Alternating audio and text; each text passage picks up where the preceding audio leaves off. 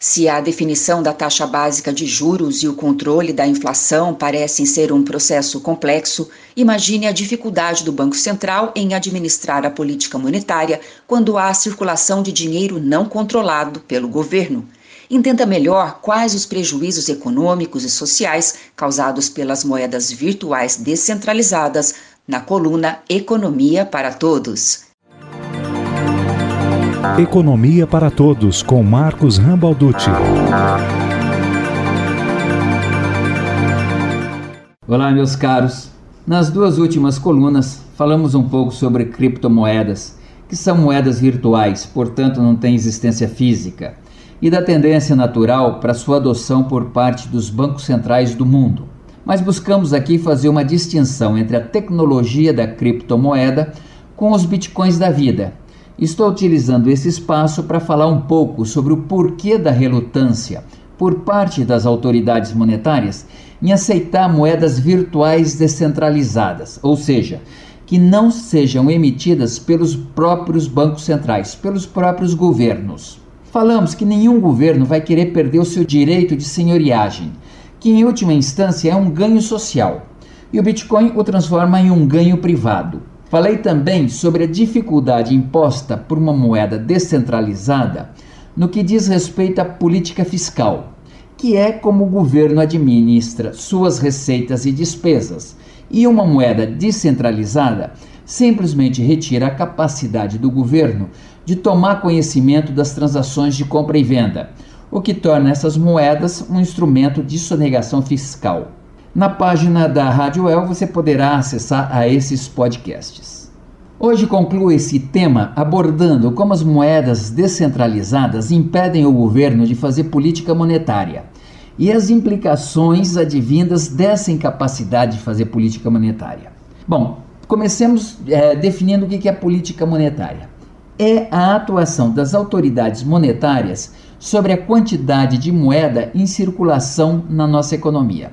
Vou me ater aqui à forma com que o governo controla a quantidade de dinheiro em circulação utilizando a taxa básica de juros e como esse controle serve para manter a inflação dentro de parâmetros pré-estipulados. Começamos então por entender o que é inflação. Inflação é um aumento generalizado nos preços. Não é aquele aumento unicamente da laranja ou do tomate, mas de forma generalizada. Exatamente aquilo que está acontecendo que nós estamos vivenciando com os alimentos: arroz, óleo de soja, feijão, todos eles subindo. A inflação sacrifica as pessoas, na medida que tira o poder de compra do seu dinheiro. Portanto, a inflação é algo absolutamente indesejável numa economia. A inflação ela tem duas causas fundamentais. Ou porque houve um aumento nos custos de produção, que vão ser repassados aos produtos, aquilo que a gente chama de inflação de custo, ou ainda porque a quantidade de um produto é inferior à quantidade de pessoas que o querem, fazendo então com que os seus preços subam. Chamamos a isso de inflação de demanda. Aqui vale ressaltar que a inflação de custos é bem mais difícil de ser controlada que a inflação de demanda.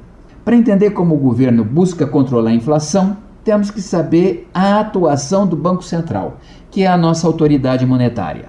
Lá, existe um comitê chamado COPOM, Comitê de Política Monetária.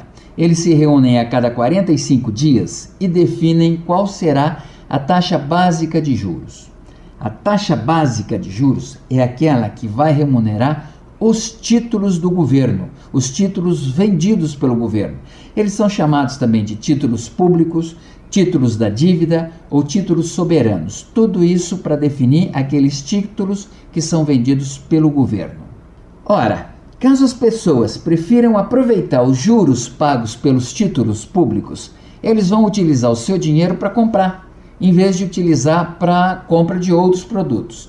Ou seja, temos menos pessoas disputando a compra de bens e serviços já que estão utilizando seu dinheiro para comprar títulos públicos e aproveitar esta remuneração, que são os juros. Menos pessoas comprando fazem com que os preços caiam. É dessa forma indireta que o governo controla a inflação. Ele controla, na verdade, a taxa de juros, e a taxa de juros torna mais atrativo comprar títulos que mercadorias e dessa forma você controla o preço dessas mercadorias. Agora, tenta imaginar o governo controlando a inflação através da taxa de juros quando a emissão de moeda não é controlada por ele, como é o caso das moedas descentralizadas tipo Bitcoin. Ele simplesmente não concede e quem vai sofrer é a sociedade com o descontrole dos preços. Por essas razões, perda da capacidade de fazer política fiscal, perda da capacidade de fazer política monetária e a privatização dos ganhos com a senhoriagem é que fazem com que as moedas virtuais descentralizadas não tenham vida fácil frente às autoridades monetárias. Economia para Todos. Essa coluna é uma parceria entre o jornalismo da UEL-FM e o Núcleo de Pesquisas Econômicas Aplicadas da Universidade Tecnológica Federal do Paraná. Marcos Rambalducci é economista e professor da UTF-PR. Contatos com esta coluna pelo Instagram, arroba. Valéria Giani para a Revista do Meio Dia.